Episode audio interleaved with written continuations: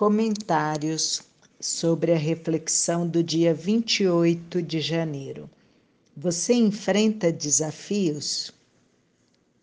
É, Lu, é bem interessante esse tema que você abordou e ele me fez lembrar de uma mensagem daquelas folhinhas de calendário da Seishonoye tem uma mensagem que é retirada do livro A Verdade, volume 6, do Masaharu Taniguchi, que eu acho bem interessante que tem tudo a ver com o que você disse. É, educar é cultivar na criança a capacidade de superar dificuldades. O texto fala o seguinte: a verdadeira educação consiste em cultivar na criança a capacidade de superar dificuldades. Quando os próprios pais procuram andar no caminho fácil, evitando as dificuldades, o filho também passa a ter essa atitude mental, pois a mente da criança reflete o pensamento dos pais.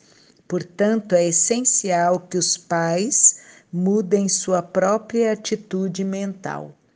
Eu achei bem interessante essa visão da, eh, do livro A Verdade, né? Porque eu, nesse meu tempo de professora, e professora dos grandes, não professora dos pequenos, mas dos grandes, é, aconteceu muito isso, e principalmente em escola é, privada, sabe, escola particular.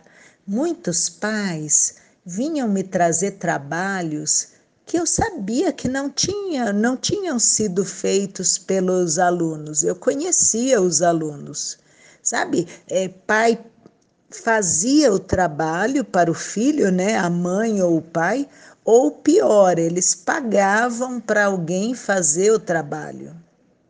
Porque quando eu comentava o trabalho com o aluno, ele nem sabia do que se tratava o tema, sabe? É horrível isso, né?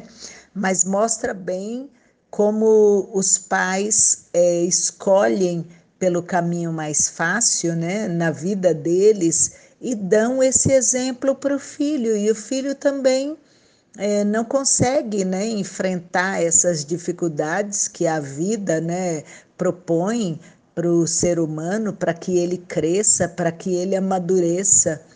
E aí fica uma pessoa totalmente é, dependente, insegura, como você falou, né, na sua reflexão.